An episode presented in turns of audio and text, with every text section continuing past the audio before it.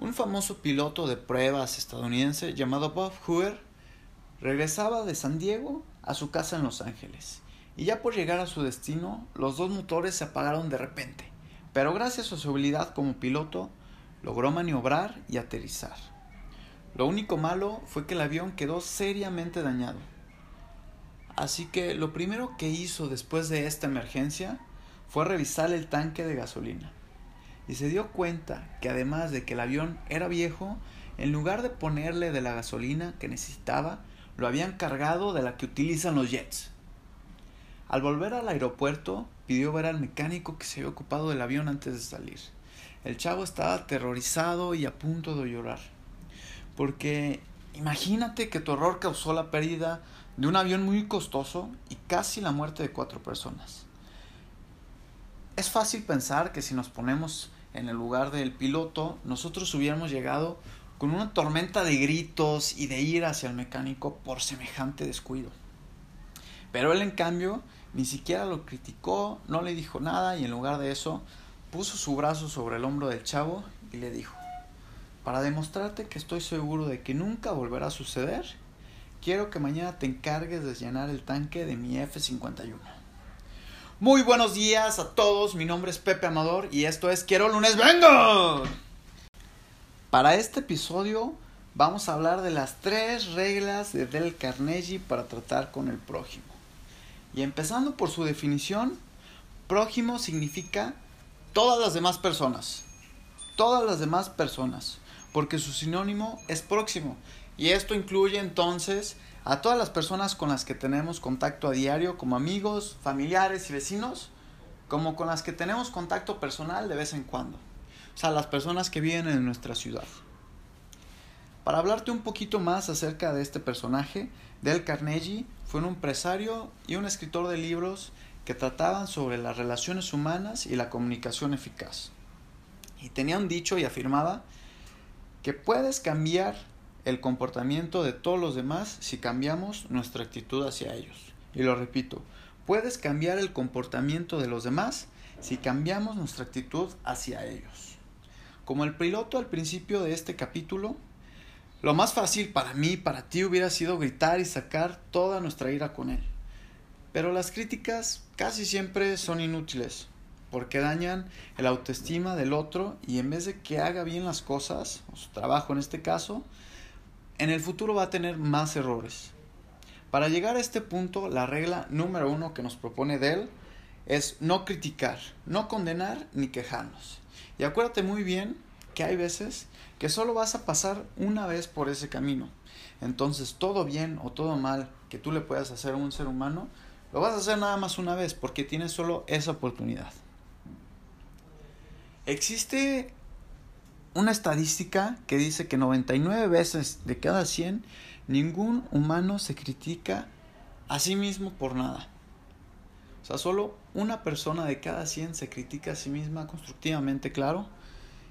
¿Y qué tan mal tenemos que estar en nuestra sociedad que se nos es tan fácil echarle la culpa a otras personas, criticar a los otros y nunca voltear a ver lo que hay dentro de nosotros y lo que somos? Y continuamos con la regla número 2. Demuestra aprecio honrado y sincero a los demás. Y esto es porque somos somos personas que nos gusta la aprobación de los demás. Y esto es para todos. Por eso te pongo un ejemplo. Cuando un niño va con su padre a mostrarle alguna pintura o escultura que hizo en la escuela, está esperando que el padre lo reciba con una felicitación, que se sorprenda por todo ese trabajo que hizo. Pero te pongo el otro lado de la moneda.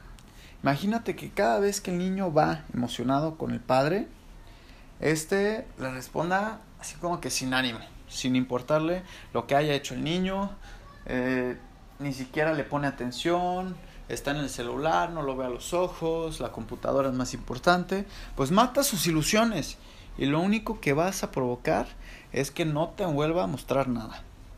Y esto es porque somos seres muy emotivos, emotivos y orgullosos también. Sigmund Freud decía que hacemos las cosas por dos razones, o sea, todas nuestras acciones las hacemos por dos razones. El deseo de ser grande y el impulso sexual. Y nos vamos a enfocar más en lo que es el deseo de ser grande, porque va de la mano con, con la aprobación de los demás que ya estábamos platicando y pues para entenderlo un poquito más, este deseo de ser grande es lo que llegó a, Obama a ser presidente de los Estados Unidos, a Bill Gates a ser un magnate, lo que está convirtiendo a Elon Musk en, en la persona más trascendente en cuanto a inventos, inteligencia artificial y así por poner tres de mil ejemplos, ¿no? Así que piénsalo muy bien, todos ellos saben que herir a la gente no solo no la va a cambiar, sino que es una acción que nadie te va a agradecer, va a haber resentimiento porque somos seres emotivos y orgullosos y pues se necesita mucho carácter y dominio de sí mismo para ser comprensivo y capaz de comunicar correctamente nuestro mensaje. A veces nos gana la ira, pero hay que comprender a la gente. Tratemos de imaginar por qué hacen lo que hacen. Eso es lo provechoso. Saberlo todo es perdonarlo todo. Seamos seres calurosos en nuestra aprobación, eso es lo que va a impulsar a los otros a querer ir, ir por un consejo, a querer mostrarnos sus objetivos, sus logros, porque vas a ver que nosotros tiene una cobija que lo va a impulsar a seguir con eso. ¿No les ha pasado que alguien te dijo algo bueno de ti hace mucho tiempo y lo sigue recordando? Y lo más seguro es que la otra persona ya lo olvidó, o sea, y en ese momento no le costó nada decirte lo bueno que eras en algo, pero a ti te ha causado emociones positivas que siguen hasta este momento. Así que, dicho todo esto, pasemos a la regla número 3. Despierta en los demás un deseo vehemente. Y pues ponte a reflexionar. Cuando vas a pescar, no le pones una fresa o un pollo al anzuelo a pesar de que a ti te encante comer fresas y pollo. Y pues es porque sabes que a los peces les gustan las lombrices, los anzuelos brillosos y las tortillas. Pues es igual con las relaciones humanas. ¿Por qué siempre hablar de nosotros mismos? Está claro que a ti te interesa lo que necesitas y deseas, pero a nadie más le interesa. Los demás son como tú y como yo. Les interesa lo que ellos desean y necesitan. Por eso te recomiendo que cuando tengas una conversación con alguien, seas equilibrado en lo que platicas. Date el tiempo y la pausa de preguntarle a la otra persona sus deseos, aspiraciones, de escucharlo, todo eso que ha logrado en su vida. Y ya por último te repito las tres reglas de Del Carnegie para tratar con el prójimo, que son la primera, no criticar y no condenar ni quejarnos. La segunda, demostrar aprecio honrado y sincero.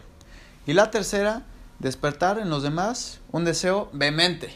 Muchas gracias por escucharme y recuerda que aprender es un proceso activo, así que hay que ponerlo en práctica. Síguenos en Instagram, arroba quiero lunes y Facebook también como arroba quiero lunes. Mi nombre es Pepe Amador. Comparte este podcast con todas las personas que quieras y que tengas una excelente semana. ¡Venga!